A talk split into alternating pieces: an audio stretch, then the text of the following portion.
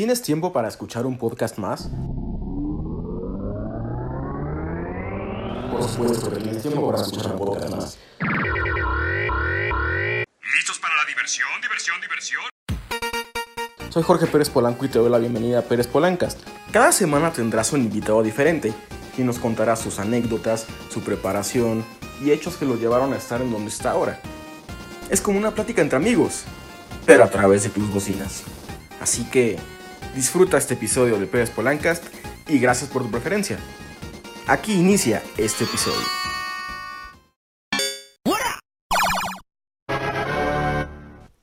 Muchas gracias por tu play y bienvenido o bienvenida a este primer episodio del Pérez Polancas. Buenos días, buenas tardes, buenas noches, no importa a la hora que estés escuchando este proyecto.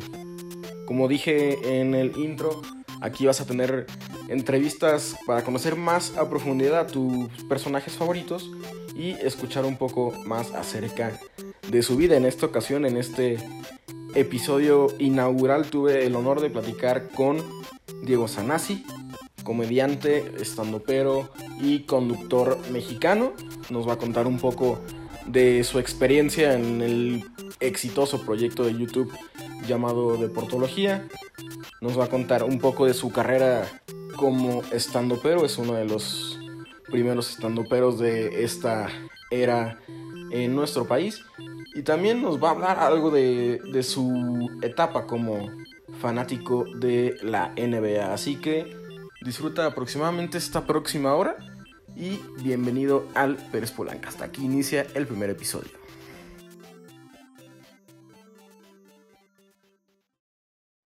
Diego Sanasi, eh, podcaster, estando pero, fanático de los Lakers, fanático Correcto. de los Simpson y fanático del Chocotorro. Sí, señor. Todo, todo eso puedes, puedes, puedes ponerlo en mi, en, mi, en mi tumba. Todo lo que acabas de decir puede ir en mi lápida el día que yo me muera. Muy bien, muy bien. Así, así trataré de, de que, bueno, ojalá, ojalá no, no sea pronto. Sí, pero- ojalá no sea, pero ya me quedé pensando que puede, ser, que puede ser una lápida rosa en forma de chocotorro. ¿Sabes? Creo que el chocotorro Sí, que- sí, sí, puede ser una buena forma de una lápida. Es, es interesante. Y Puedo las letras, en, las letras en, en cafecito, como si fueran las Exacto. chispitas. Exacto. Me gusta mucho la idea. Perfecto. Diego Sanasi, bienvenido. Eres el primer invitado del, del Pérez Polancast. En su cara, siguientes invitados. Así Muchas es. gracias, güey. Un honor. Un honor tenerte por acá. Primero que nada, tengo que hacerte una pregunta que espero la respuesta sea sí. Ok, ok, mierda. Ok. ¿En algún momento de tu adolescencia o juventud tu apodo fue Sanasti?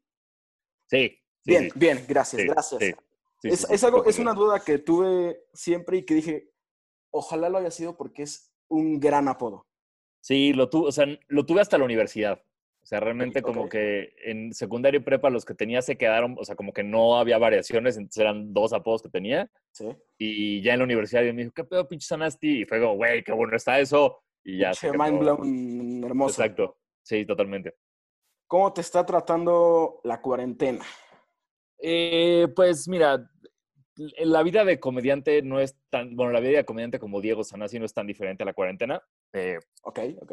Trabajo desde mi casa, este, vivo en shorts y chanclas y jerseys de básquet. Entonces, eh, es muy, nor- muy normal, pero sí, ya estoy como, la semana pasada ya empecé a tener como cabin fever, ¿sabes? Como de ya, quiero salir a donde sea, no me importa, este, voy a pasear al perro un chingo más de cuadras, no, no importa. Entonces, eh, eh, ya como que esta imposibilidad de salir a hacer algo ya me tiene un poquito Ya te loco. pegó. Exacto. Pero co- como, ah, digo, afortunadamente mi, mi mujer está embarazada, pues tenemos que tomar como más, eh, más preca- ser más excesivos con las precauciones que alguien joven y, y sano como tú, ¿sabes? Porque aquí sí, este, Ah, yo, ojalá. o sea, cualquier cosa no, no, no voy a poner en riesgo, entonces pues sí es como, pues sí, sí quiero ir a un parque seis horas, pero no lo voy a hacer, voy a ir diez minutos con el perro y me voy a regresar a la casa porque no quiero arriesgarme a nada. Pero mira, este, hay, hay chamba, hay salud y eh, compramos un ventilador. Entonces, estoy bien. No has sufrido del, del famoso desabasto todavía. Eh, no, afortunadamente no. eh, no soy tan chelero, Bien. entonces no he tenido problemas. Aparte, en el Seven de mi casa siempre ha habido chelas. Ok. Y como que hemos encontrado en términos de comida y así, el súper ha estado bien. Y nos han contactado con personas que, como su restaurante tuvo que cerrar o por alguna otra razón, están vendiendo comida hecha para pues, seguir sacando, sacando lana y pues estamos pidiendo mucho a estas personas. Entonces, Sí, la realidad es que está, no, todo bien. está bien, el, obviamente, el apoyar comercios locales, ¿no? Que es lo que le están Exacto, sufriendo sí, ahorita. totalmente, totalmente. Eres estandopero de profesión, ya llevas que unos 10 años, si no mal recuerdo, por ahí. Sí, sí, sí, yo creo que ya, ya, le, ya le pegó a los 10 años. Pues, perdón, se va a cruzar mi gata de cambio, como siempre. Este, sí. Muy bien, sí, muy bien, muy bien, sí. Sí. Sí, Elemento principal del yo- podcast de Sana sí entiende, por cierto. Sí, de que no te oiga Hobbs porque se va a emputar, pero, pero. Este, sí, güey, este, yo ya calculo 10 años.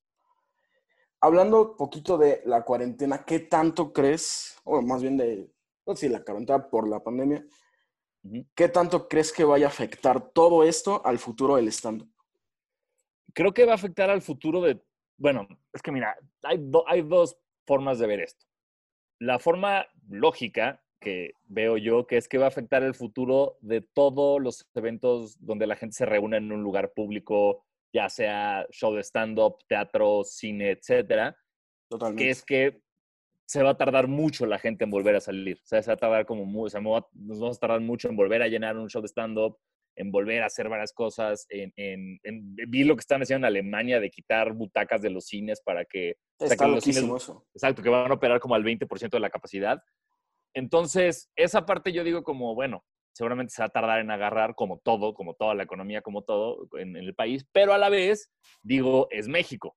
Entonces, seguramente el primer día, o sea, el primero de junio, güey, que la gente como que la tiene mucho en la cabeza, no sé por qué, Sí. ya van a estar, si los bares a reventar, ya va a haber un chingo de planes por todos lados, gente en parques, en canchas, en gimnasios, o sea, siento que se va a ir un poco al carajo todo. Entonces, no sé generalmente qué nos depara el futuro y qué nos espera. Oye, tú No pero sé que, que- que se va a tardar en, este, e, en, en- en agarrar.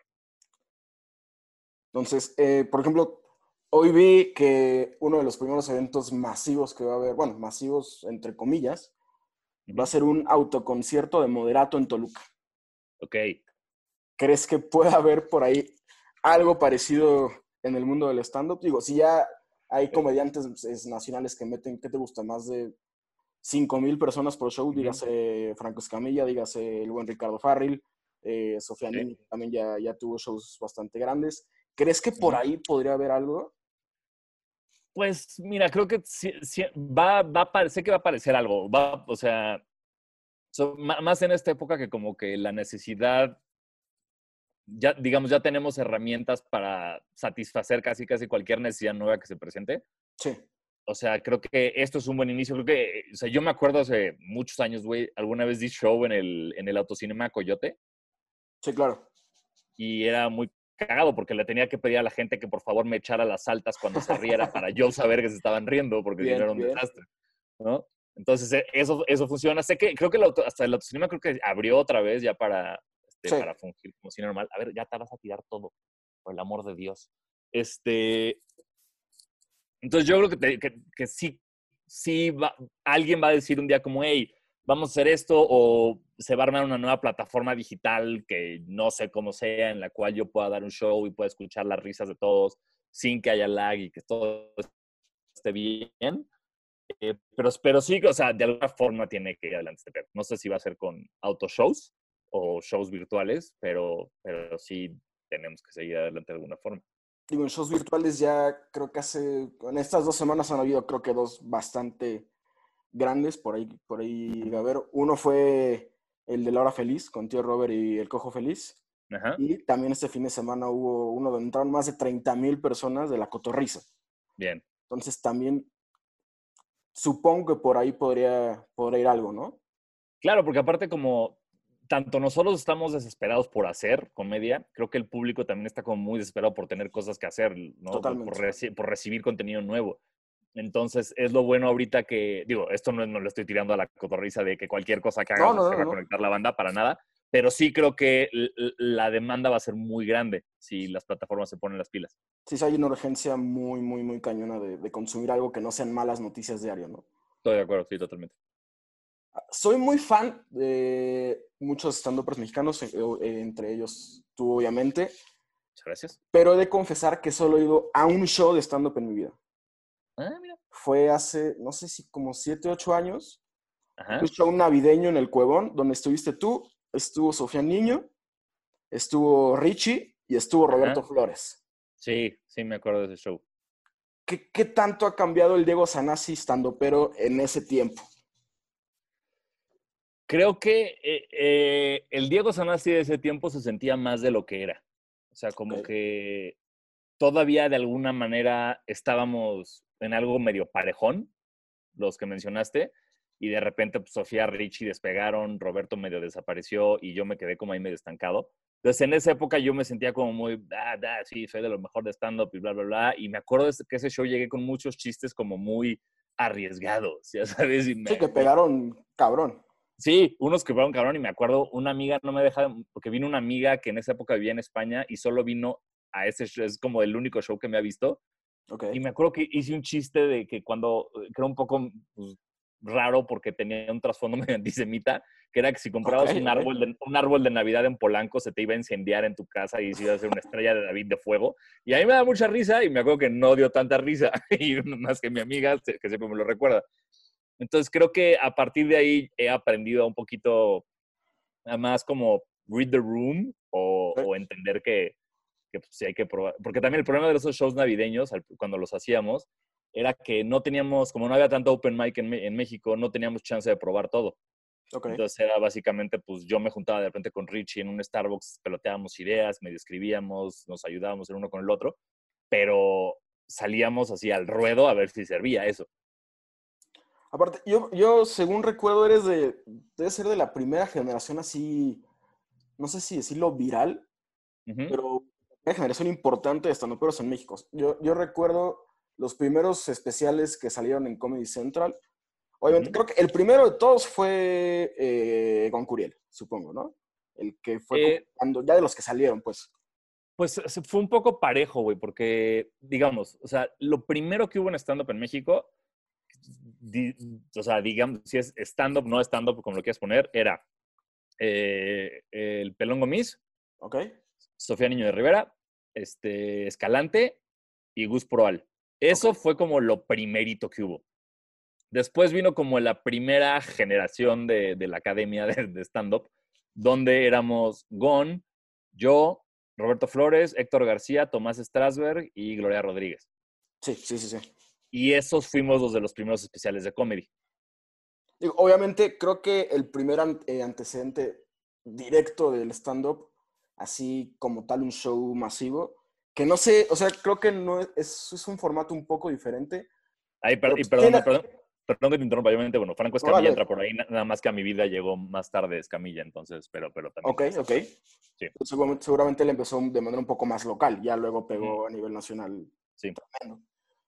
Pero, ¿crees que por ahí debe tomarse como antecedente todo lo que hacía? Digo, tal vez de una forma muy burda, pero lo que hacían hace 20 años eh, Teo González, eh, Carlos Eduardo Rico, Jorge Falcón, todos los que salen en humor, los comediantes, ¿para ti crees que eso sea estando o sea tal cual cuenta chistes? Eh, pues varía mucho, güey. O sea, por ejemplo, yo creo que Jojo Jorge para mí es cuenta chistes. Polo Polo es una mezcla de los dos. Polo Polo, de alguna forma, es un chiste en el que él le mete un chingo de cosas a la mitad, güey, para hacerlo largo, largo, largo y luego ese tipo, e, esas cosas que él mete son anécdotas personales, cosas que le pasaron, improvisa con el público, por supuesto, y cosas así, que se me hace que es una mezcla de las dos. Eh, creo, pero creo que toda esa generación era más inclinada a cuenta chistes, imitadores, este, nada más subirte a cagarle el palo al público y cosas así.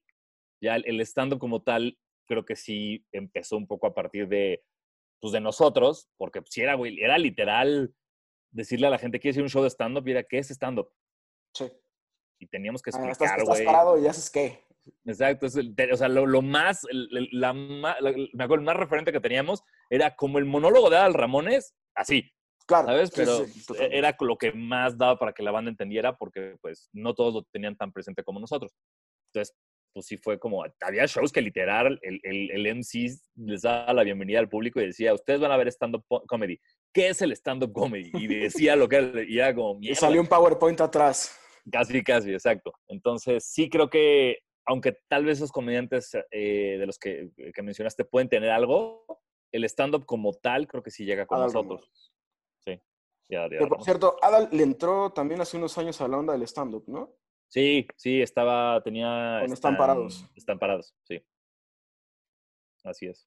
Muy bien, muy bien. Ahora, sacaste, hablando del stand-up todavía, hace tres, cuatro semanas que, salió ya tu, tu especial en YouTube.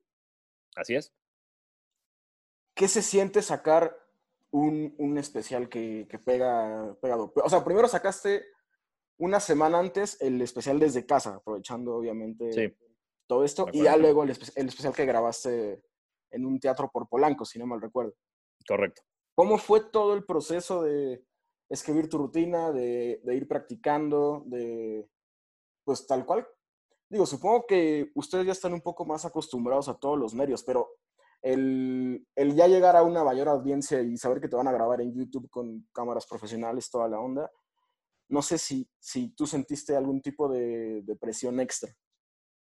Eh, mira, fue muy raro, para mí fue muy raro y muy, muy cabrón, porque, o sea, digamos, el show como tal fue un show que yo trabajé, no sé, dos años, casi dos años y medio, tal vez tres, eh, porque no me sentía, sentía que era un show que no quedaba, ¿sabes? Que como que lo daba y decía, no, esta parte no está, esto no está. Entonces no me quería aventar, armar uno nuevo sin tener como este, ya sabes, casi airtight, así que quedara increíble ¿Sí? ya que quedó, que básicamente lo, lo último que metí fue lo del rap, dije, listo, ya, esto es.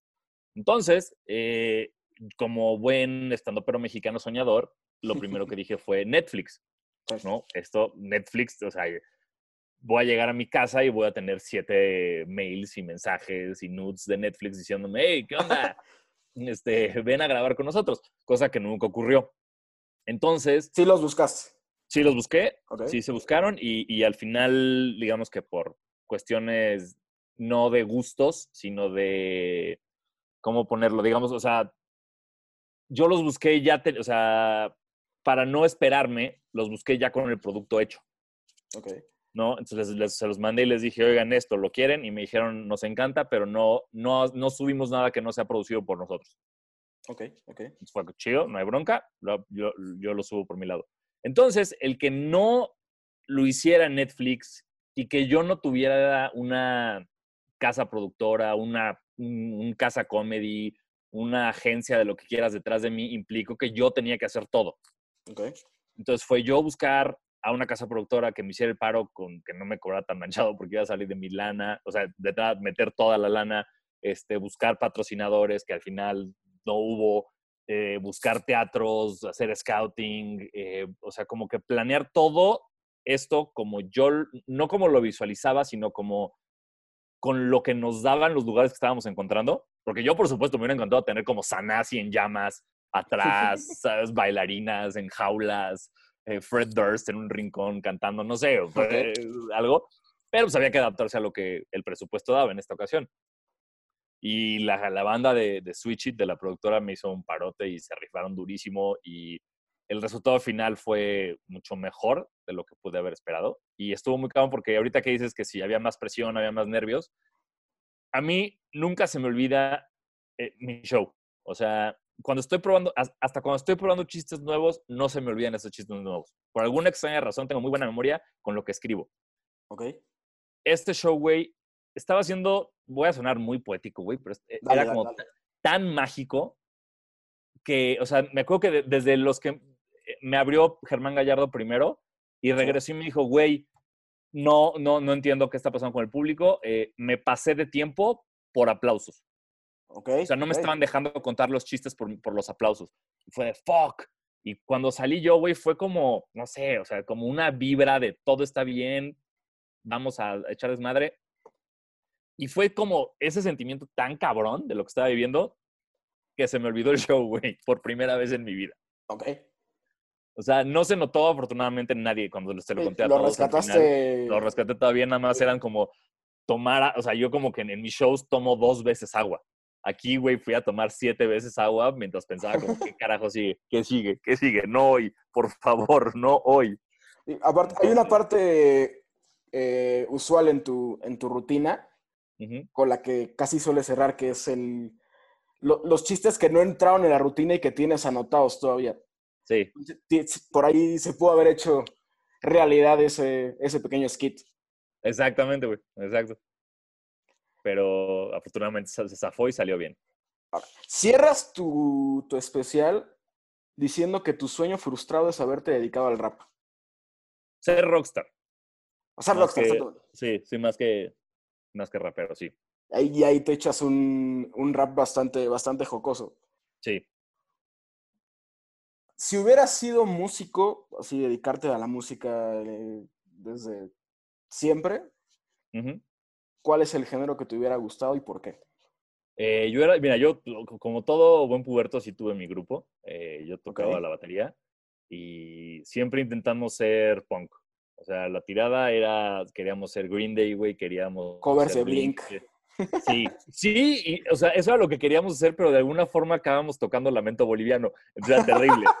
Entonces era como, a ver, decídanse qué, qué, qué vamos a tocar y qué no. Y ya llegó un punto donde pues se convirtió en, en más desmadre que realmente de echarle ganas o querer vivir de eso y pues todos abandonamos menos uno. Que, Pu- ¿Pudiste haber hecho tu versión de los famosos Pop Goes Punk?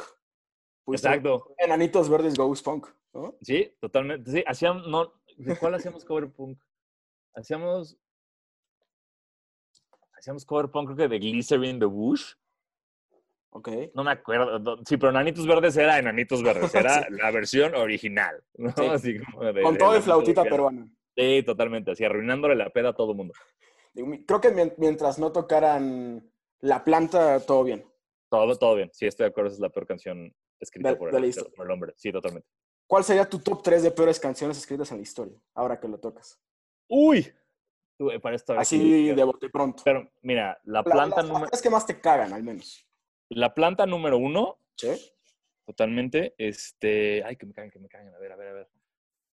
Eh, No sé si metería genitálica. Es que Genitalica tiene por ahí varias joyas. Sí, tiene O varias sea, joyas. creo que todos crecimos late primaria, early secundaria cantando qué fue lo que pasó y no tengo amigos. Creo. Ya sí, sí, es algo. eh, ay, mierda, güey, qué complicada pregunta, porque me están llegando puras canciones que sí me gustan. es como cuando me dicen, cuéntame un chiste, no tengo nada a la mano. Este. Mira, si quieres, si- sigamos y me va a llegar algo a la Perfecto. Me parece bien. Sí. Ya para cerrar un poquito el tema del stand-up. ¿alguna, ¿alguna anécdota así desastrosa que recuerdes en alguna gira fuera de, de la ciudad? Porque ust- ustedes son bastante de turear, eh, he visto. Eh, hasta hace, yo creo que hace unos dos años sí había cada vez que entraba a Instagram, veía historias de todos los estandoperos de gira en, en diferentes ciudades. Así es. ¿Alguna que te acuerdes, güey, después de esto no quiero volver a dar un show fuera de, de la ciudad? Eh, no tan, o sea, creo que yo tuve mucha suerte en mi gira. O sea, tuve algunos problemas con otras cosas que no fueron el show. Por ejemplo, me acuerdo una vez, no, esto no me preguntes por qué, tuve un show en, era, era Puebla y llegué a Puebla y me habían reservado un hotel. Ok. Entonces yo cuando llego al hotel, me dice el del front desk, oye, es como ya no hay cuartos. Y yo, pero tengo una reservación a nombre de Diego Sanasi. Y me dicen, sí, pero las reservaciones caducan a las 4 de la tarde. Y yo, ¿cómo que las reservaciones caducan? ¿De Sí. qué me estás hablando? Entonces, acuerdo que fue, fue un desastre, güey. Me tuve, tuve que ir a dar el show como directo del coche de carretera. Eh, dormí en un como hotel de camioneros, así de paso terrorífico, que me costó como, no sé, 90 pesos la noche, una pesadilla Qué asco. Lo, igual en Tijuana, tu- en Tijuana todo bien, pero igual cuando fui, yo tuve la brillante idea de organizar mi tour como en temporada alta. Entonces hubo muchos lugares que fue un pedo el hospedaje. Tijuana fue uno de ellos. O sea, acabé igual en un, un hotel así, porque obviamente vamos con, no es como de, ah, me voy a quedar en el Four Seasons porque puedo, no, güey, pues tienes un presupuesto de gira Sí. que si quieres ganar en la gira lana tienes que respetarlo. Sí. Entonces, pues él tenía que buscar hoteles que estuvieran ad hoc con eso y, y me acuerdo que también fue una pesadilla el de Tijuana, me tocó unos gringos juntos que no paraban de empedar y yo no quería empedar. Este, y en cuanto a shows, creo que lo que más me costó fue Veracruz. Veracruz Ok. siempre se ha dicho que es, un, que, que es complicado. O sea, como que el comediante lo sabemos. Sabemos que Veracruz no es fácil. Y a pesar de que Veracruz es el paraíso de, de los insultos, por ejemplo. Exactamente. Eh, y por alguna extraña razón pasa. Entonces me acuerdo que llegué y hubo muy poca gente en mi show. Habrán llegado, no sé, güey, 20 personas. Y era un show en un antro. Ok. Y ya, ya se cuenta que como que mi show era previo a que abriera el antro. Pero como ya al final de mi show empezaba a entrar la gente del antro. Ok, ok. Sí, sí. Entonces sí. imagínate, güey, estás haciendo comedia y la gente está cagada de risa y de repente empieza a entrar gente que no te ha visto, que no sabe quién eres, que solo vienen a empedar, empiezan a pedir las botellas, empiezan a gritar y todo así como de, ¿qué está pasando y por qué me hicieron esto? Entonces Sí, creo que e- e- peligroso. sí, es- esa fue la más, lo- lo- la más pesada de la gira. Me acuerdo que fueron, fueron dos, fue, fue Boca del Río y Córdoba, seguiditas y, la, y las dos fueron Las dos, de- sí, estuvieron bien duras. Y, y raro porque digo, creo que si de algo tiene estereotipo el, el jaroche es de desmadroso, de, fácil, fácil desmadre, cosas así. No, no, no hubiera pensado, yo hubiera pensado un poco más, no sé, hacia, hacia el centro de- del país donde es un poco más, eh, ¿cómo decirlo? No, no sonaría muy directo decir conservador, pero Sí, o ¿Lo sea, por ejemplo, Puebla también me cuesta trabajo a mí. Puebla es, o sea, como que sí me he ido bien, he tenido sold outs en Puebla y todo, pero el desmadre que echa la gente en, un, en el público, o sea, es muy distinto. El de Pue- Puebla es justo como es un poquito más conservador. No es que lo que yo diga los choquee o digan como, ay, no, Dios, y se persinen a la mitad del show, pero no es este descontrol de Guadalajara. ¿crees que Guadalajara sea la mejor ciudad de stand-up en el país? No, pero Querétaro. Querétaro es la mejor ciudad estando para el país. Querétaro, ok, ok. Sí. Y sobre todo, eh, he leído que muchos ponen que el mejor lugar es la caja popular. Totalmente.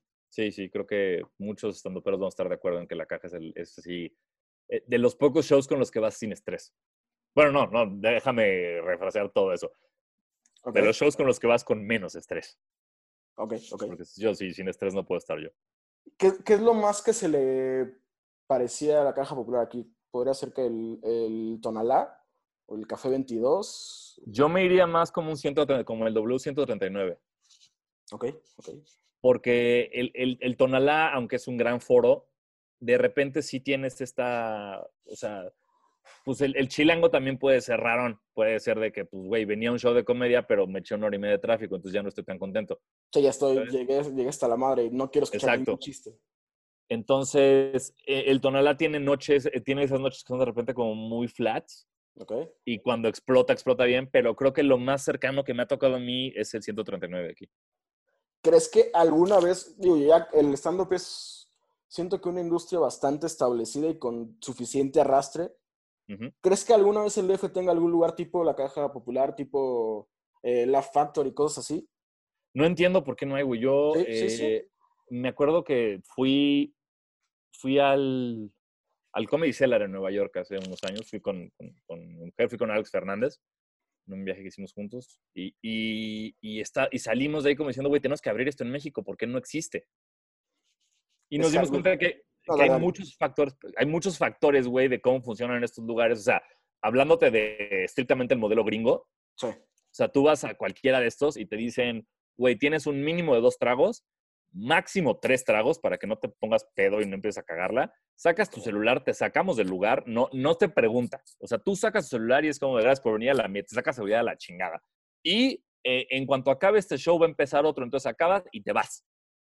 Ok. Entonces, de repente ese modelo en México, eh, no digo que no vaya a funcionar, pero creo que es complicado porque aquí de lo que ganan los lugares es justo Desde del chupe. cerveza, sí, claro. Exacto. Entonces tú acabas tu show y el lugar sigue abierto dos horas más para que la banda siga consumiendo. O sea, necesitas tener un flujo de gente muy importante para poder sobrevivir en esos este, shows cortitos.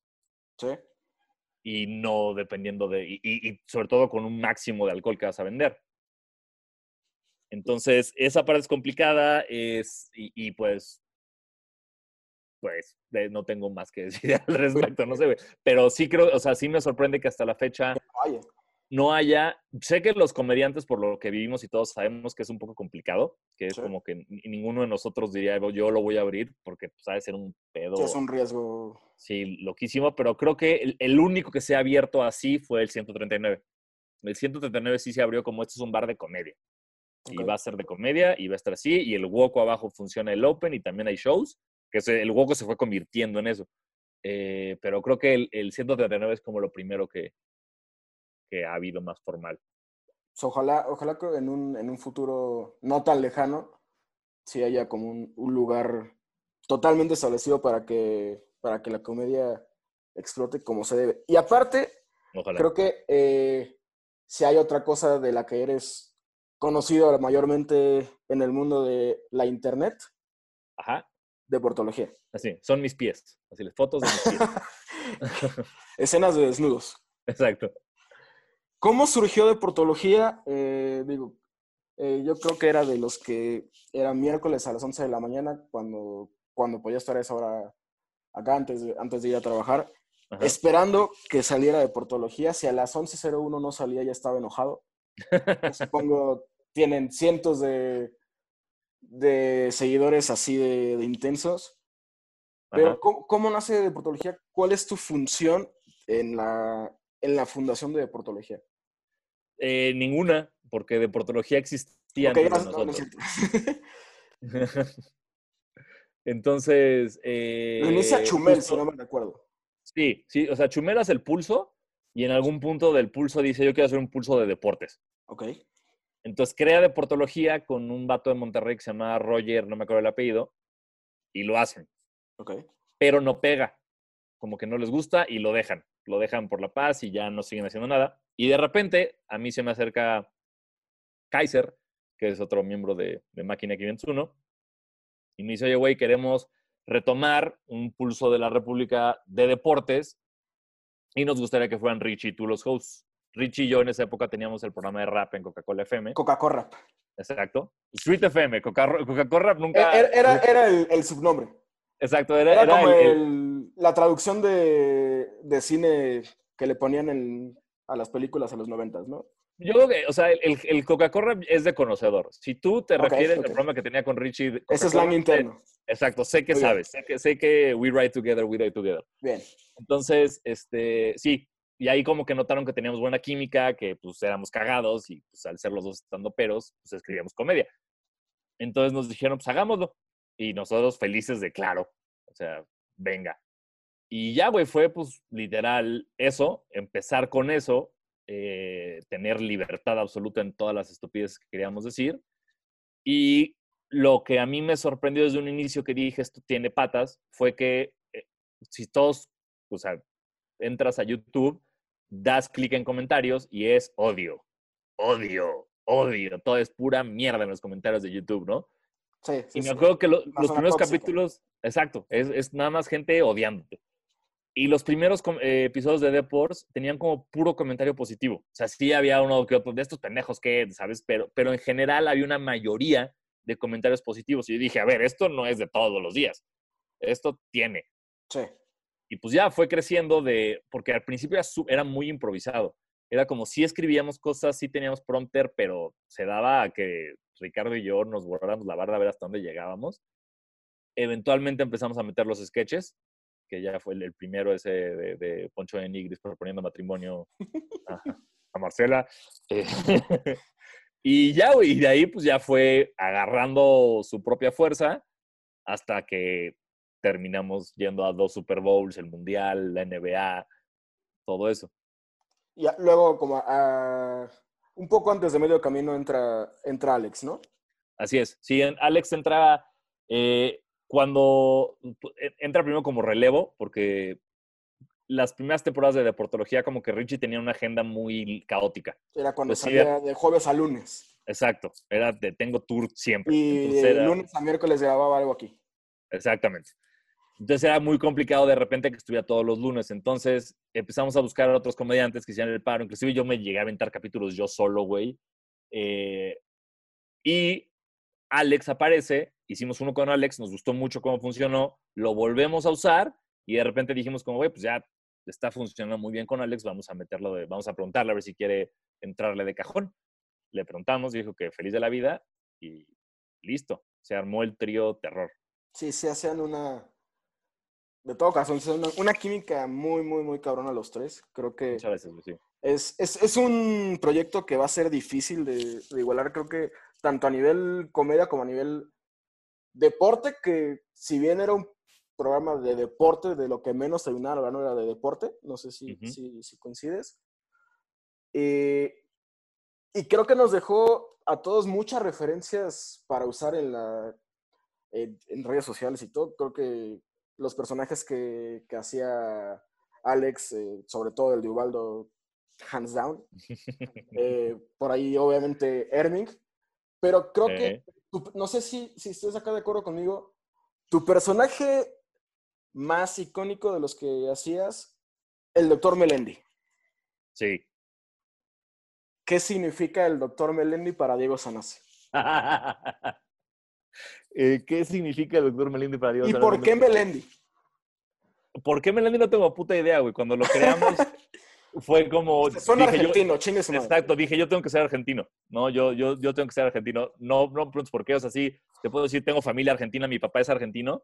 Okay. Entonces, sí había una parte que dije, güey, quiero así, de, si sacar toda la, la, la, familia, todo lo que sé, todas las mentadas de madre, todo lo que puedo tener con esto y literal estábamos en, pues, ahí sentados en la mesa haciendo la última patada y ahí, o sea, fue un, ok, nombres, nombres, ¿cómo nos vamos a llevar? Papá, pa, y, y, Ravioli, papá, pa, Melendi, me encanta Melendi, que sea doctor, que sea doctor, doctor Melendi, vámonos.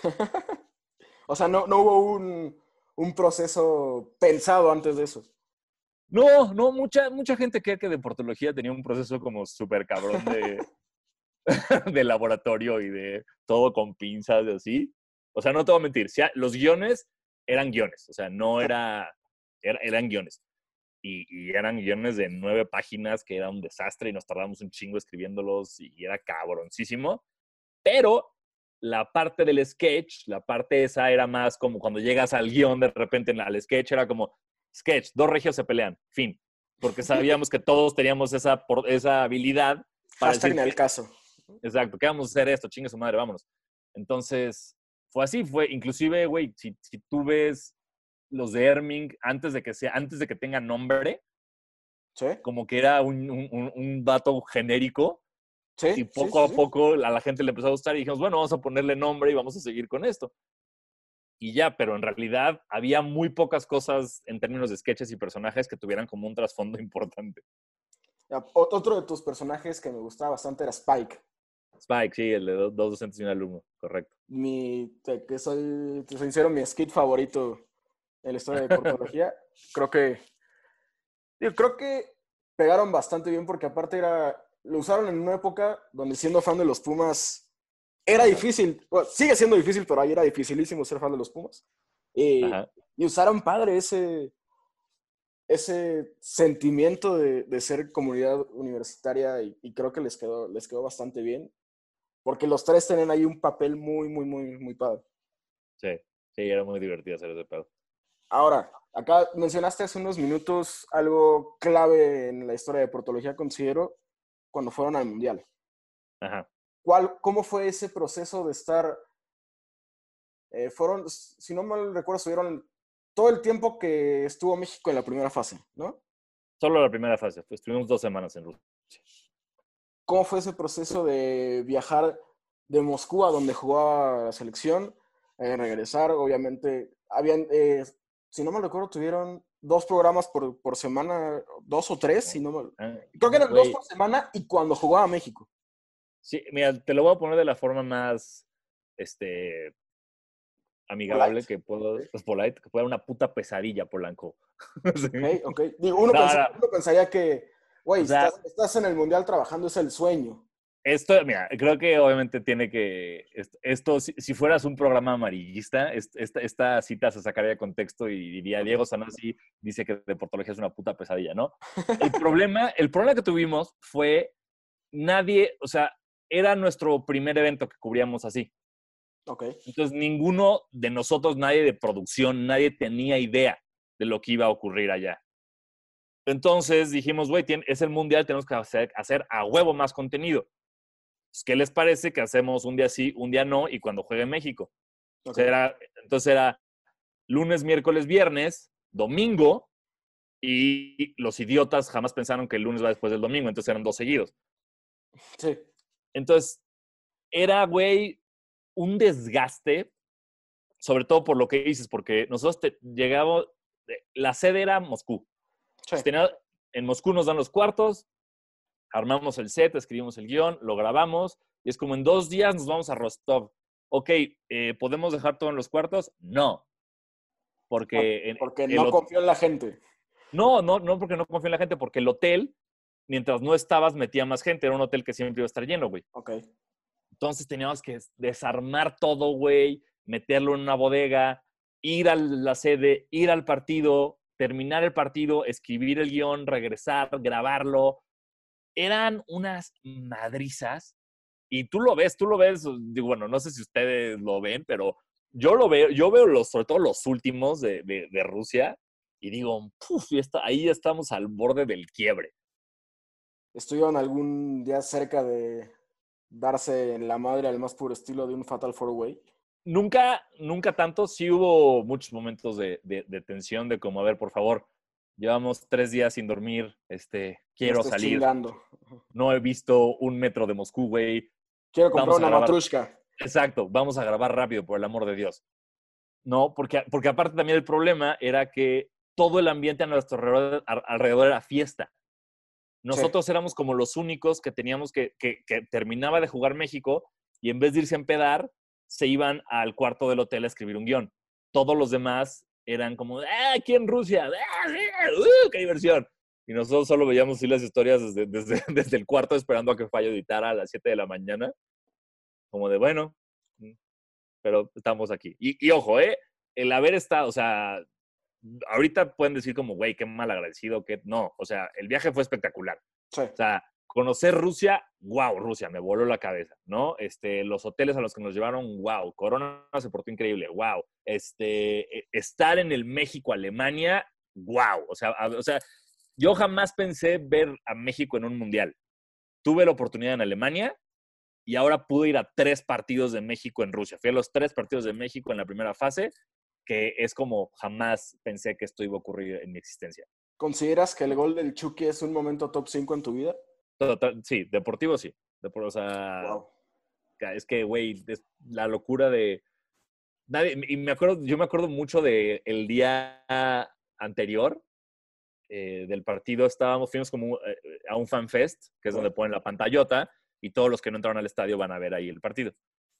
Entonces yo iba con mi jersey de Nigeria, y ya saliendo se me acercó un nigeriano y me empezó a decir como, no mames, güey, qué cabrón que tienes el jersey de mi país, no, qué increíble, ¿de dónde eres? De México. Y, güey, me acuerdo perfecto, el, el ingeniero nos dijo, ¿México? Sí, mañana van contra Alemania, ¿no? Y le dijimos, sí, va a estar cabrón. Y nos dijo, le van a ganar a Alemania. Y todos como, ay, sí, jajaja, ja, ja, salud, salud. Y nos dijo, no, no, no, van a ver, le van a ganar. Y nos, me, acuerdo, me acuerdo perfecto de las palabras porque así, nos, así llegamos todos con piel chinita al metro. Nos dijo, you're gonna shock the world. Ok. Y fue de, ok, ok, amigo nigeriano, puede ser, ya confío en ti. Y ya con ese preámbulo y que después metía el gol de Chucky y toda la locura. No, no, increíble, increíble momento. O sea, el mundial como tal estuvo maravilloso, ¿no? Como también poder salir a Rusia a vivir el mundial con los rusos, o sea, los días que teníamos libres, conocer, el país es increíble, la gente es chida, eh, la comida es rara, eh, pero, pero sí fue, o sea, fue un viaje de esos que te desgastas demasiado y por ende estuvo muy difícil, pero que estuvo espectacular. o sea, que valió. con mucho cariño. Por supuesto, con tu, mira, así aquí, aquí tengo, aquí tengo mi, mi- mi cerveza, Ah, con- a toda madre. ah, aquí tengo mi matrushka de regular show, ya ves, como to- todo lo que me compré ahí borracho. Entonces, este, sí, yo recuerdo con muchísimo cariño y, y también recuerdo con mucho cariño el que no nos matáramos. O sea, ¿sabes? Como decir, eh, con esta banda, pues sí somos compas. O sea, no, Sí, sí, sí. O sea, sí hubo, te digo, hubo roces, hubo momentos de que, Claro, ¿saben qué? Me- me- claro, me voy a ir a esa esquina con mis audífonos, no me jodan en dos horas, por favor. Pero en general, pues la relación con todo sigue. Entonces, eso también es bien bonito. Para, ya para acabar el, el tema de, de portología, tuvieron invitados que creo que se dieron bastante chido para, para el propósito del programa. Marion Reimer estuvo súper chido. eh, Ujú. Si no me recuerdo, también por ahí estuvo Jimena Sánchez, estuvo Vero Rodríguez, estuvieron los del Triste Turno en, en su tiempo. Sí. Pero quiero que me platiques sobre todo de dos invitados que tuvieron. Sage Ajá. y Ricardo Lavolpe. Ok. Sage fue muy cagado porque Sage fue en Net, o sea, en, en el, en el de Fox Sports. ¿Ok? Entonces, de repente nos dijeron, oigan, vamos a grabar con Sage. Como que ellos nos avisaban, de, de repente nos decían, vamos a tener tal invitado por si quieren venir a hacer algo con él.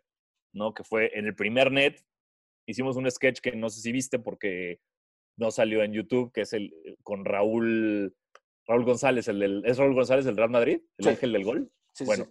Con él hicimos un sketch, güey. Ok. En el primer episodio, que fue como, esa parte para mí fue como muy surreal, porque entraba Raúl Hermanos la de pedo y era como muy loco y, y- y- y estar viviendo eso era como que, ¿en serio ya estoy en este punto de mi carrera? Entonces, de esa misma forma, de repente Ned nos dijo, oigan, vamos a hacer algo con Sage, por si quieren venir. Y fue, de, por supuesto que queremos ir, necesitamos tener contenido de Sage. Sí. Y nada más fue platicar entre Alex, Richie y yo, como, a ver, ¿quién le va a decir que decimos que es gay? O sea, ¿cómo, cómo, cómo, cómo hacemos esto? Y Richie dijo, yo le digo, chingue su madre. Entonces fuimos a su camerino, entre los tres, y ahí medio, ahí se le dijo como, güey, tenemos, no tiene nada que ver contigo en serio, pero tenemos un chiste en el que siempre que hacemos un, top 5 o algo, el último Sage decimos que gay. tú eres gay. O sea, decimos Sage es gay. Y Sage se cagó de risa. Y la foto con, su- con la bandera de América como si fuera capa de Superman. Exacto. Entonces él dijo, sí, no tengo ningún pedo, por supuesto que lo hacemos. Y, y se animó y muy cabrón porque en, cuando grabamos teníamos, había un momento del, del top 5 que nosotros creo que le, le tirábamos mierda a otro jugador mexicano, no me acuerdo qué era o por qué. Ok. Y ahí Sage nos paró y nos dijo, oigan, espérenme, ¿se están burlando de alguien más? Y le dijimos, "Sí, aquí sí, entonces en esto yo no puedo salir. wow, qué, qué tipo tan, qué caballero. O sea, era Sí, sí, esto, sí, tan correcto. fue, fue antes del Sage Gate. Entonces, Ok, ok. este, sí fue como muy cabrón este pedo de, wow, aparte me acuerdo todo formal, estábamos todos en shock de que olía súper rico. Y, y rifadísimo, fue un tipazo que dijo, sí, vamos a hacer lo de que soy gay, nos dio las cortinillas de Sage y todo eso. Entonces, maravilloso, güey, tipazo en, en Fox Sports. Eh, lo volvimos a ver en Rusia después y estuvo muy cagado, nos sí nos reconoció y todo, estuvo padre. Y después la Volpe, la Volpe fue una cosa de suerte muy loca porque la Volpe estaba empezando a crear contenido en redes. El Vigo Blog. Exacto, previo al Vigoblog empezó a tomar Twitter. Ok. Y la gente que le llevaba las redes resultó ser como banda conocida del stand-up. No como que nos conocíamos por ahí. Entonces, cuando empezamos con todo esto, de repente nos dijeron, oigan, ¿les gustaría que la Volpe fuera? Y nos fue como, por, por supuesto que nos gustaría que la, Volpe, que la Volpe fuera. No, ya, que venga, ya. Sí. Entonces se tardó un poco las cosas y de repente ya un día llegó la Volpe al estudio y fue como de, ¿qué? ¿Podemos hacer todo lo que queramos, señor La Volpe? Sí, sí, todo lo que quiera. Y fue, güey, increíble porque hasta la fecha creemos que no entendió bien lo que fue a hacer, como que él creía que íbamos a entrevistar, Serio. que iba a ser, eh, que- exacto, que iba a ser como algo más decente, más serio. Y de repente era como, a ver, saque, digo, a ver, este, la Volpe, por favor, batea. ¿no? Necesitamos cortinillas tuyas, batea. Ahora aviente este americano. sí, sí, sí. ¿No? Y todo eso. Y el güey tipazo, o sea, todo lo que le dijimos lo hizo.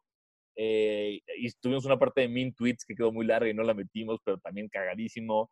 Nos platicó todo lo que pudo de su vida, de su carrera, de, de chismes. Tipazo. La golpe, tipazo. Y estuvo genial cuando, cuando entra con el papel que hacía Alex de imitar a la Volpe y de que en ese momento entra, me pareció, me pareció genial. Claro, porque aparte no lo avisamos. Fue una gran sorpresa de que nadie sabía que iba a salir, salir sí, sí. la golpe en ese episodio. Y finalmente, ¿qué tan difícil y cuándo es el momento donde los tres dicen, güey, hasta aquí de portología? Pues sí fue difícil porque creo que fue el momento donde ya estaba creciendo durísimo.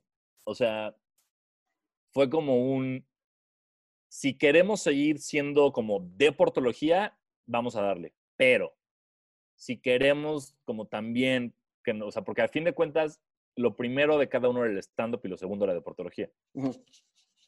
Entonces era como, pues poner qué tanto te quita tiempo uno del otro, qué tanto quieres hacer una cosa o no. O sea, realmente sí fue una plática complicada, porque fue, pues sí, güey, fue como, no me voy a comparar con Dave Chappelle, pero fue como el Chappelle Show que estaba en el top y de repente desapareció África. Así fue nosotros, fue como, es el año que están después de Mundial, güey, tal, las cosas que vienen, un chingo de marcas quieren trabajar con nosotros, pero fue como un, creo que, como que todos dijimos hasta aquí, porque esto era el proyecto que queríamos hacer. O sea, estamos, lo logramos cabrón.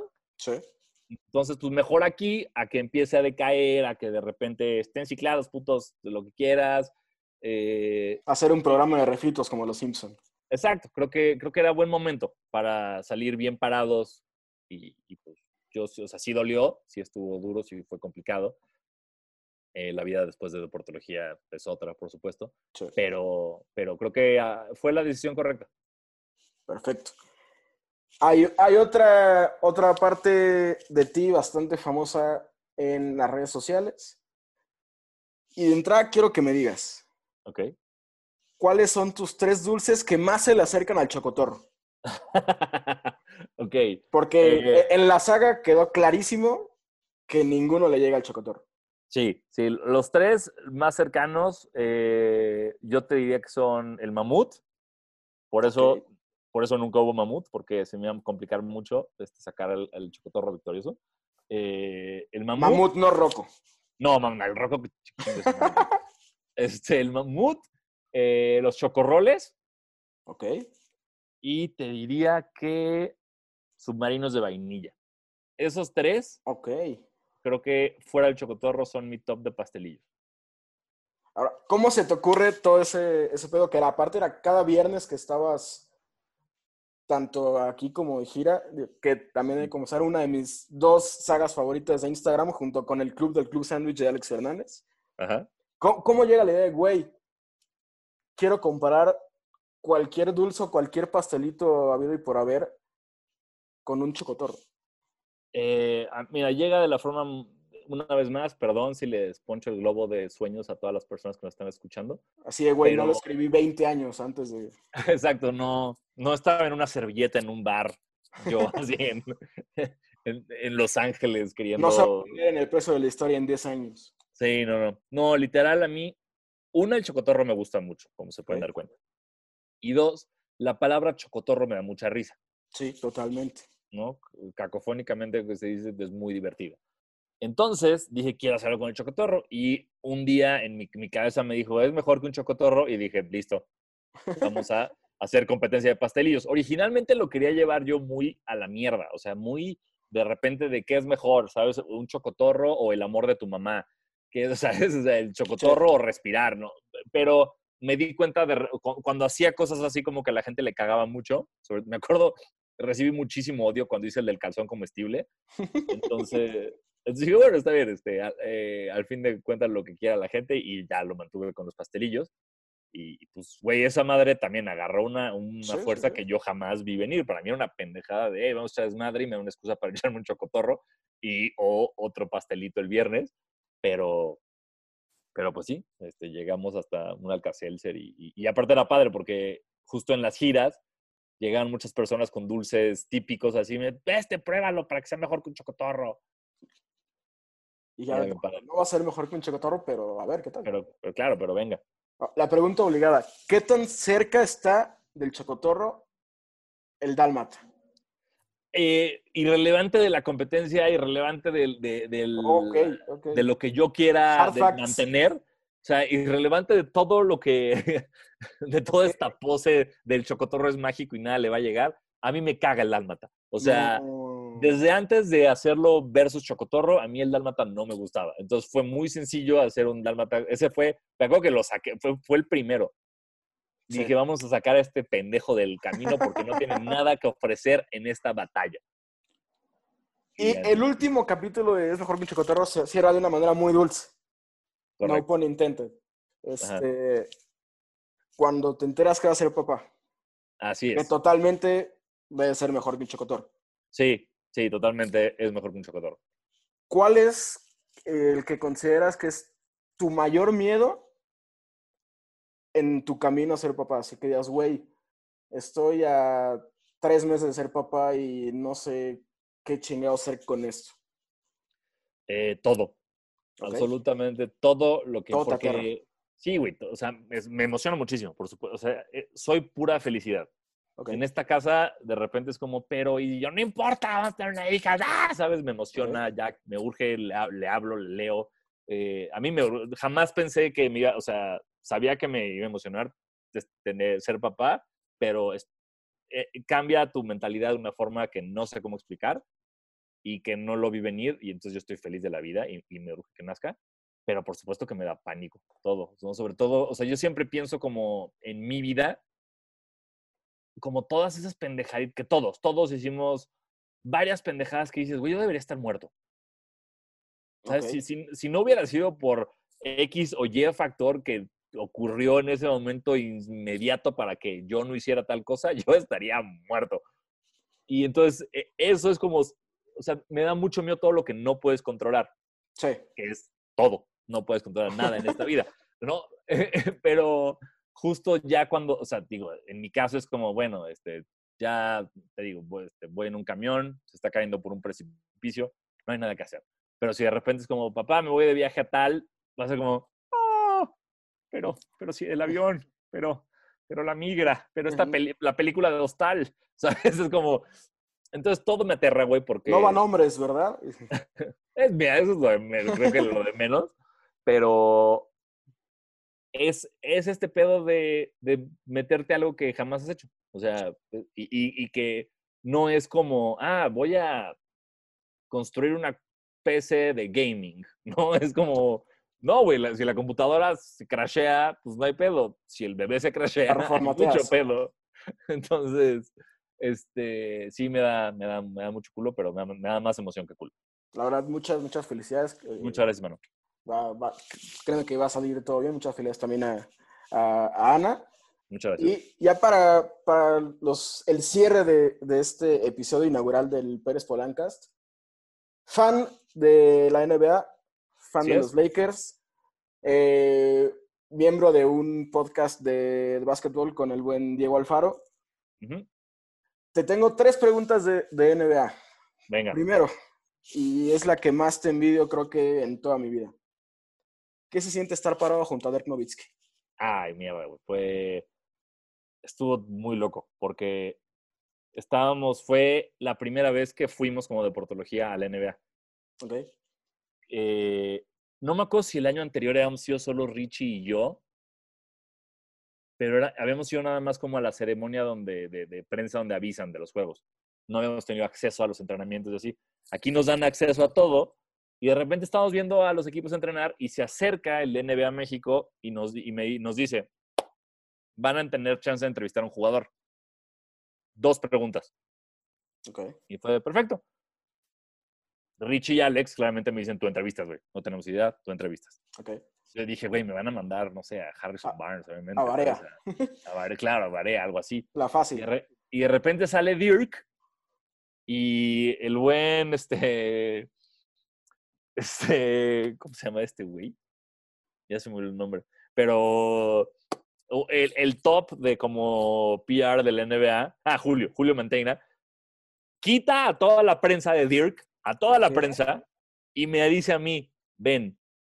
Y yo digo, ¿qué? ¿Es Dirk? ¿Tengo que entrevistar a Dirk?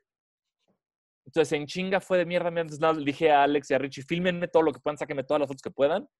Y pensé en como dos preguntas, una que fuera medio cagada y otra que fuera normal. Ok. Y, güey, un tipazo. Porque le pregunté primero qué esperaba del juego en México, porque estaba muy nervioso yo.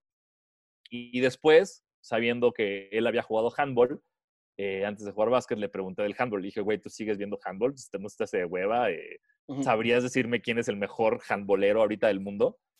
Y el güey a toda madre sí sabe, me dijo el nombre de un vato alemán que no tengo ni idea de quién es, güey. Entonces fue, o sea, de entrada, yo jamás pensé que Dirk fuera tan alto. Eso, sie- o sea, siempre que Sí. eres un jugador de la NBA, es, te vuela la cabeza el cómo, cómo esa persona y yo somos de la misma especie. No, no, Sí, no sí, sí. puede ser. Entonces, y con Dirk fue de, güey, sabía que eras alto, pero esto es una falta de respeto. O sea, el día que conozcas a Dikembe Mutombo te vas a desmayar. Eh, lo, lo, lo vi. O a, en- o a Yao Ming. Yao Ming sí estaría cabrón, sí. Yo- mira, vi a, eh, justo ahorita que fuimos al All-Star en Chicago, vi a, ¿te acuerdas de George Morrison, el de los Bullets? Sí. Ese vato lo vi en el hotel y es una- también una cosa muy cabrón. Me acerqué para darle la mano y su mano me envolvió toda la mano, güey. Era una cosa loquísima, como dejé de existir en el plano real cuando leí la mano a George Morrison. Pero sí, güey, lo de Dirk fue muy, muy, muy cabrón. Ah, eh, ya que mencionaste el que fuiste a, a un, a un All-Star Game, ¿cuántos All-Star Games llevas, eh, digamos, como acreditado? Este, es- este ha sido el único. ¿Cuál ha sido como el momento que dices, güey? O sea, he visto toda mi vida NBA, he consumido NBA lo- eh, todo- toda mi vida. El momento que digas, güey, estoy acreditado en un All-Star Game y este momento que acabo de presenciar no lo voy a olvidar en toda mi vida. Eh, creo que más que el All-Star Game va, va distinta esa, me acuerdo, porque te- esa respuesta, güey, la tengo, o sea, es algo que yo he pensado muchas veces. ¿Ok? Cuando empezaron a abrir los juegos del NBA en México, al primero que fui, se incendió la Arena Ciudad. Sí, Entonces, sí. no hubo, ¿no? El Horrible. segundo que fui, que fue Houston, San Antonio, en esa época yo escribía para Viva Basket, cuando re- re- volvió a aparecer Viva Basket en forma digital, en forma de fichas. eh, yo escribía y nos dijeron, les tenemos boletos para, el, para este partido. Y fue, ok, chingón. Nos dan los boletos y no te voy a mentir, eran penúltima fila de la Arena Ciudad de México. O sea, Sí. en la, hasta arriba, yo estaba una fila y la pared. Donde tienes que subir como cinco, Sí, sí, cinco tardas- rampas, horrible. Sí, güey, o sea que llegué con tiempo y ya que me senté en el segundo cuarto. Entonces estaba sentada así, como diciendo, no puede ser, güey, que mi... estaba muy enojado. Mi esposa estaba como intentando disfrutar el juego, era su primer juego de básquet en vivo, y yo arruinándolo todo mala copa. Y ella me dijo como, a ver, mentalízate, o sea, no, no, no voy aquí a soltarles el secreto y de merezco abundancia y esas cosas, pero dijo, mentalízate, güey, para que te manden, o sea, para estar ahí abajo por tu chamba. Y fue decir, ok, me voy a mentalizar. Y, güey, conforme fueron avanzando los años, o sea, siguiente año, por parte de Vice Sports, ya pude estar abajo sentado en la parte de prensa. Que es Siguiente año, Mavericks, ¿no? no, ese fue el de Boston y Sacramento. Ok, ok, cierto. Siguiente año con los Mavs, ya puedo estar casi en, la, casi en, en, en- en court. Ajá. Eh, la siguiente con deportología también estuve muy abajo. Y después, eh, cuando vinieron los Bulls contra, contra Brooklyn o contra Miami, no me acuerdo. No, no me acuerdo. La- no esta, sino la anterior. Che, Estuve en segunda fila de courtside. ok. Y esta vez, güey, que fui con Nike, estuve courtside, junto a la banca de los Spurs, con unos Jordans que todavía no salían a la venta puestos en mis pies, viendo todo como no, no me creo esto. O sea, no, no. O sea, No, te o sea, sentiste y- Spike Lee en ese momento. Totalmente. O sea, le- me- mi mujer también estaba metida en el, en el estadio, en el palco de Nike con los demás. Y me acuerdo que le tomé foto a como el- la fila donde estábamos hasta arriba y le dije, ¿te acuerdas que hace cuatro años estábamos allá? Y No, man, qué ahora. chido, qué chido. Sí. Entonces, eso fue para mí mucho más. O sea, el All-Star Game, wow, sobre todo porque fue el All-Star Game de Kobe, después de lo de Kobe. Y haber podido estar ahí fue como brutal para mí. Un, un putazo emocional muy feo. Sí, sí, sí, sí. Eh, pero para mí ese avance en términos del lugar de la Arena Ciudad de México, de estar literal hasta el fondo a estar courtside junto a los Spurs, para mí ha sido lo más cabrón. Y la última del tema NBA, creo que fue contra los Mavericks porque, digo, por un super golpe de suerte, que es, es un caso como el tuyo. Yo tenía boletos casi hasta arriba, penúltima fila, eh, cabecera. Llego, mi sección está vacía, me dice, güey, es que tu sección va a estar cerrada, así que te vamos a mover así, ah, chingón. Me bajan y, oh, sorpresa, estoy en la sección de hasta abajo, atrás de- del tablero viendo a los Mavericks. Creo que Ajá. e- ese ha sido de mis pocos golpes de suerte que, que he tenido. Pero recuerdo en un intermedio de ese juego, te ganaste un reloj tirando Ay, la cancha con Diego Alfaro.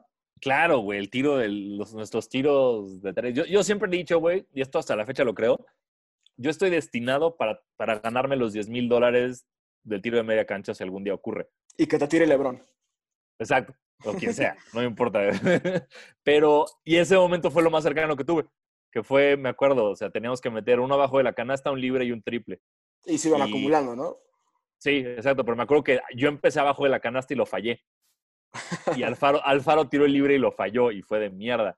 Y de repente tiro el triple, lo meto, Alfaro, Alfaro lo mete, yo el libre lo meto y al final Alfaro mete el triple, perdón, el triple y estuvo cabroncísimo. Fue como, es, es- de los, es de los pocos episodios de deportología que tengo bien ubicado cuál es, porque me- siempre lo veo de vez en cuando porque está bien grabadito ahí con el público echando porras y así. Perfecto. Increíble. O- ojalá, ojalá algún día seas el elegido para un, para un half court shot. Ojalá. Y ya para cerrar, e- es, es una dinámica que se me ocurrió, no te voy a mentir, hace dos días, Perfecto, venga. que pienso que puede dar eh, para cualquier invitado. Tienes que, re- que recomendarle a la gente un libro, Ajá. una película y un programa de YouTube. ¿Cuáles serían? Bueno, no, te cambio el libro por una Ok. serie. Ok. Es más fácil recomendar una serie que un libro, porque un libro, recomendarle a alguien así cualquiera es bastante difícil, pero una serie sí es mucho más, mucho más fácil. Ok, mira, serie, yo, yo siempre recomiendo Sons of Anarchy, ¿Ok? pero no lo voy a hacer en esta ocasión porque no quiero destruir la vida a nadie. Es, una, Muy bien. es mi serie favorita. Voy a, voy a, recomiendo The Leftovers en HBO. Una rápida reseña de qué es Leftovers para que la gente The. Leftovers se trata de que un día, de la nada, el... Dame un segundo. Ana, gracias. Tenía que corroborar. Muy bien. un día de la nada, el 2% de la población mundial desaparece. Ok. así, a la mierda. Así, te estábamos platicando tú y yo y de repente desapareces tú y así desapareció el 2% del mundo. Cualquier eh, coincidencia con la situación actual, mera coincidencia. Exacto, no, no, no tiene nada que ver. Y entonces es todo este pedo de qué pasó, por qué pasó, cómo todos empiezan a retomar la vida después de eso y todo lo que, la locura que empieza a ocurrir después. O sea, a mí es una serie que Ok. empezamos como de, ah, se ve interesante el preámbulo de que la- desaparece la gente del mundo. Y te terminas y- clavando. Güey, durísimo. El primer capítulo estábamos llorando mi esposa y yo y no sabíamos por qué. O sea, estábamos los Ok. dos llorando y era como, ¿por qué estamos llorando? ¿Qué pasó? Entonces, te recomiendo The Leftovers. Ok. en H- está en HBO. HBO Go. Ahora, película. Eh, película, película, película, película. Que no necesariamente sea tu película favorita, sino una película Sí, que ya sé. vi esto y dejé de hablar por una semana porque quedé choqueado. O vi esto y no paré de reírme dos horas porque los hermanos Wayans son muy cagados. Sea, eh, A Quiet Place. ¿Ok? Me encantó A Quiet Place. O sea, es de esas películas de suspense terror con carga emocional súper cabrona. Y por Entonces, último, un programa serie, o no necesariamente serie, una- un programa De YouTube. Puede ser blog, puede ser eh, minidoc, lo que tú quieras. Eh, estoy pensando, estoy pensando. Me gusta muchísimo a mí. Hay dos cosas. Una que es muy complicada verla porque es como que es el Fuck That's Delicious de Action Bronson. Sí, totalmente. Es una joya y también todo lo que hace este Sándwiches chef. de ocho quesos. Exacto. Y, y lo que hace el chef este, hay un chef que se llama Matty Matheson, Ok. que es un gordo todo tatuado también, divertidísimo. Y a mí me gusta mucho de repente estar viendo cosas de comida eh, en YouTube y, y diría que esas dos, porque Hot Ones me encantaba, pero lo dejé de ver hace mucho. Sneaker Shopping de repente me cagan los invitados. Creo que soy Eh, igual. Entonces, te diría que lo que haga Matty Matheson. Ay, ¿sabes? No, espérate. ¿Sabes cuál empecé a ver hace poco? No sé cómo se llama, pero es. Agarran a como militares y los ponen a ver como Call of Duty, juegos de, de guerra, y ellos se van diciendo qué es real y qué no es real del juego. O sea, qué hicieron bien, qué no hicieron bien. Y de repente eso también, creo que lo hace GQ, o no me acuerdo, pero también de repente es como este este güey que es el más verga de tiro al arco, habla de películas que usan tiro al arco y te dice quién lo hace bien, quién lo hace mal. Entonces, ese formatito de tener un experto explicándote lo que, lo que hacen en Hollywood y en los videojuegos, me agarró en chinga la otra vez y me, clavé en ese hoyo durísimo.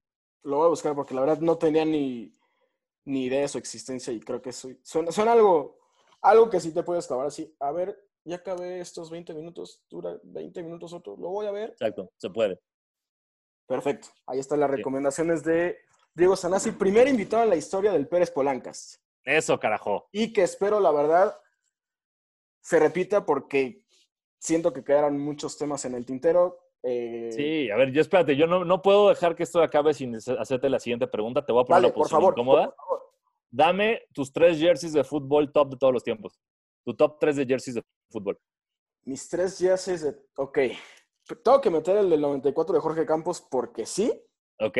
porque es el héroe de mi infancia, porque es el mejor uniforme en la historia del fútbol y si no les parece, cuando acabe la cuarentena nos vemos abajo del metro, del reloj del metro General Naya, no me importa. Venga. El segundo es un gusto, no sé si muy extravagante. No sé si recuerdas, hay un jersey del Olympique de Marsella Ajá. hace como 10 años que era como en, en rombitos tipo suéter de César Costa. Sí. Creo que es del 2009 por ahí. Como, como los shorts de North Carolina, más o menos. como exactamente, ese- exactamente. Sí, sí, sí. Sí, como, igual como pintaban sus endzones en, en, el, en el colegial. Ese yo creo que sería mi segundo. Y el tercero. hmm. Ah, pues sí está a pensar. Creo, ya, ya, ya entendí tu posición en la última hora. No sé si no- sirve muy por la fácil, pero no, no creo que ningún uniforme de selección tenga comparación al de México en el 98. ¿Qué es el calendario? Exactamente. Sí, sí, es muy. es- la blanca, a mí esa, me, la blanca con rojo me vuelve loco. Pero así de clubes. Ay. No, ya, ya me pusiste a, a pensar Ya, muy, muy feo. Y, y te juro que, en- que en la siguiente emisión te voy a hacer a ti la, la pregunta porque me quedo el tema de Sneakerhead, que eres un Sneakerhead conocidísimo. Eh, hablar más de básquet, obviamente. Hablar de los Simpson, que por Venga, ahí yo viene hasta un tatuaje de, de Lenny. tengo uno de Lenny y uno, y uno de Mero. Tengo dos, dos Simpsons. Ok, entonces. ok. Por ahí me faltó, eh, obviamente, algo de, de rap viejito, que eres fan del rap viejito. Así es, soy un Pero- señor. que creo que en repetidas ocasiones has repetido tu, no sé si tu odio, suena muy feo, pero tu disgusto hacia Kanye West. ¿Es correcto? Y Y lo seguiré. Y lo seguiré promoviendo toda mi vida. ahí, ahí ya me pusiste a, a llorar un poquito, no te preocupes. Eh, pero, pero entiendo perfectamente por qué a la gente no le gustaría Kanye West. Eh, eh, es, algo, es algo totalmente sabido. Y también me faltó el tema de qué tan fan del Tony Hawk Pro Skater eres. Está Entonces, bien. espero que No, en bueno, un es futuro no muy lejano haya una parte 2 con Diego Sanasi. totalmente. Tenemos tres horas de, ese, de todo lo que acabas de decir. Pues bueno, Diego Mira, Sanasi. si lo, y si, si lo quieres grabar pronto y lo enlatas, yo feliz de la vida, güey. Esto, esto, esto, esto contó como salir a empedar para mí en, este, en esta pandemia, entonces todo bien. La siguiente, si quieres, la hacemos con cerveza en mano para que se sienta más real la experiencia. Me encanta. Con una. Si quieres una artesanal de un bar de la Condesa, si quieres una barrilito, No. no, me importa, no me importa. No, no, yo soy, yo soy de, de- de- de lo comercial. A De mí un no six de carta blanca. cosas raras. Sí, venga, listo. Perfecto. Diego Sanasi, un, un verdadero honor, un verdadero placer que haya sido el invitado inaugural del Pérez Polancas. La invitación está hecha. Si quieres, ahorita mismo, acabando, pactamos la fecha para, para el episodio, pero hay, hay muchísimos temas que, que quiero platicar contigo porque creo que afortunadamente eres una persona con la que coinciden gustos muy, muy cabrón. Sí, es Y- correcto. Y fue un gustazo, man. Y ojalá algún día se repita y por ahí hasta algún episodio presencial, ¿por qué no? Claro que sí, y un honor este, haber estado en este primer episodio. Te deseo un chingo de suerte Muchas gracias. en, en el, en el mundo tan competitivo ahora del podcast. Este, eh, pues espero que la rompas y que salga chido. Y antes de cerrar, hablando del, eh, del tema, ¿cuándo regresas a Nasi Entiende? No tengo idea, no tengo idea porque se me complicó la vida de los, o sea, se me complicó el factor invitados y ahorita ya con el que no puede venir el invitado, creo que Sí, es un Algo que- obstáculo. sí es un obstáculo muy Y se pierde la esencia de, de tu podcast, que es una plática Claro. en tu casa. Totalmente, y que se meta la gata y que el perro ladre y todo eso, que llegue mi esposa a trabajar. O sea, es como que siento que no sería lo mismo haciéndolo de otra manera. Entonces, no, lo, no sé si tal vez regresa como en puro audio, Ok. pero, pero todavía no tengo claro qué va a pasar con, con Sana Sintiendo. Ojalá regrese pronto porque es un gran contenido. Diego Sanasi, Muchas gracias. un gustazo. Muchísimas Todo gracias. mi hermano. Y bueno, que tus redes sociales para que la gente que si por alguna razón no te conoce te siga. Claro que sí, es arroba sananasi con Z y doble S en todas. Perfecto, Diego. Muchísimas gracias y que te salve la cuarentena. Muchas gracias, hermano, igualmente. Muchísimas gracias por escuchar este episodio del Pérez Polancas. Si te gustó, no olvides compartirlo en tus redes sociales y por favor regálanos un follow en esta página. Espero tus comentarios en arroba SR Pérez Polanco en Twitter. Nos escuchamos en una próxima edición. Muchas gracias y hasta la próxima.